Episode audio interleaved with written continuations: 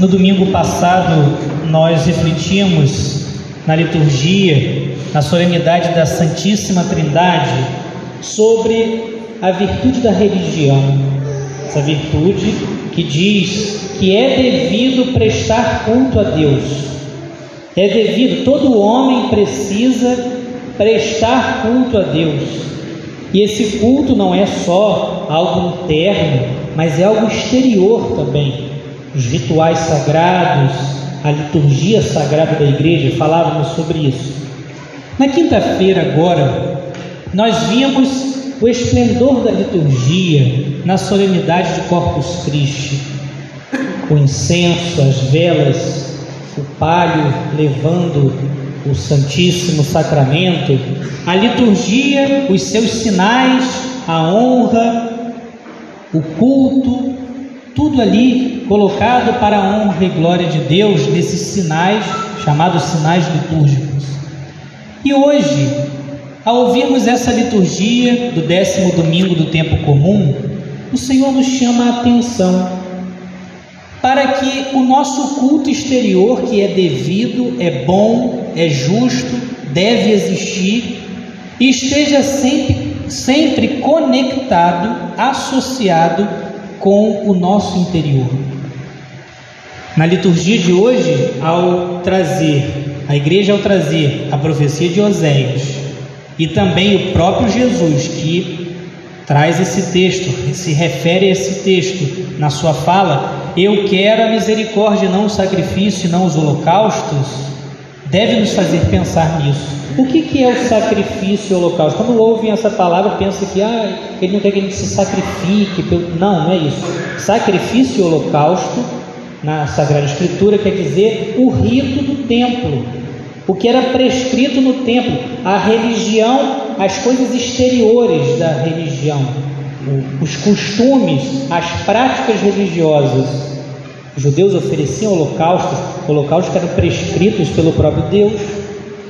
Só que quando Deus fala ao povo, eu não quero sacrifícios, não quero holocausto, mas misericórdia, é porque aquele rito que acontecia, aquela, podemos chamar, entre aspas, aquela liturgia, estava sendo um rito externo que não tinha a ver com a vida das pessoas.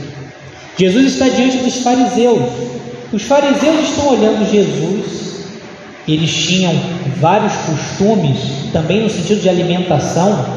Você comer à mesa com tal pessoa, você está dando uma liberdade para ela, uma, uma intimidade familiar, tal tipo de alimento, dia de jejuns, etc. E Jesus então vai à, mesa de um pecador para resgatá-lo. Os fariseus estão dizendo: seu mestre está comendo com, com um pecador, que Jesus falou que era misericórdia, não sacrifício, porque os costumes religiosos ali estavam sendo externos e não uma expressão do interior. E nós precisamos pensar também. Nós temos deixado com que essa liturgia, a liturgia da igreja, que deve ser sempre bela, que deve ser sempre vigorosa, ela também informe a nossa vida, porque o Senhor se entristece quando pensamos que agradamos a Ele com os nossos costumes e os ritos, quando esses não têm a ver com a nossa vida. Aqui falamos de misericórdia e lá fora nós tratamos o outro com desprezo. Aqui falamos de perdão e lá fora tratamos o outro com mágoa o Senhor nos questiona. E deve, devemos aprender com a, a liturgia. O que acontece quando iniciamos a missa? Primeiro tem essa chamada saudação inicial, que é a acolhida do sacerdote com a palavra do sagrado dos textos bíblicos. A graça de nosso Senhor Jesus Cristo, o amor do Pai, a comunhão do Espírito Santo estejam convosco, acolhida. Eu tenho acolhido lá fora? Eu tenho sido uma pessoa que acolhe os outros, que sabe tratar os outros com dignidade, com acolhida, com paciência, com mansidão. O culto aqui deve informar nossa vida lá fora. Também ao iniciar a missa nós pedimos perdão. Reconhecemos, pelo, ao menos nas palavras do rito, piedade, Senhor. Tenha misericórdia de mim. Pedimos perdão pelos nossos pecados. Nós sabemos também pedir perdão aos outros quando erramos lá fora. Nós também sabemos perdoar quando as pessoas erram conosco. A missa ainda tem o rito do glória. Cantamos ou rezamos o glória a Deus nas alturas. Nós damos glória a Deus na nossa vida, no dia a dia, somos gratos a Ele, temos gratidão, louvor, agradecemos ou só sabemos murmurar? O Senhor quer encontrar em nosso coração a liturgia que Ele deu à sua igreja sendo vivida lá fora. Quando o sacerdote ergue a Eucaristia, na hora da consagração, ali está Cristo crucificado, o sacrifício de Cristo. Eu tenho também me sacrificado pelos outros, tenho vivido a minha vida também em prol dos outros ou só fechado em mim mesmo? São alguns questionamentos. Não quero os holocaustos, quero misericórdia.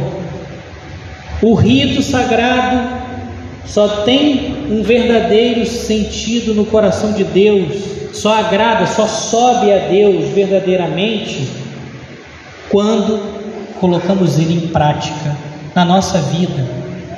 O Senhor não despreza o rito, não despreza os costumes religiosos, ele só diz que estes não têm valor de santidade para a pessoa que, que realiza, se isso não informa a vida. Nós precisamos pensar e pedir: Senhor, me dê a graça de viver a vossa vontade, a obediência à vossa vontade, viver a doutrina da igreja lá fora, não só aqui dentro. Buscar a, obediência aos seus mandamentos, que é obediência e mandamentos que são expressos no rito da igreja, devo viver lá fora, na minha vida, ter essa coerência de vida e não nos iludir pensando que estamos no caminho de salvação por ter alguns costumes bonitos. Não, por participarmos de um rito sagrado, não só isso. Isso é muito importante, mas não só isso. É preciso que isso dê forma à nossa vida, coloque uma forma verdadeira, justa em nosso caminho.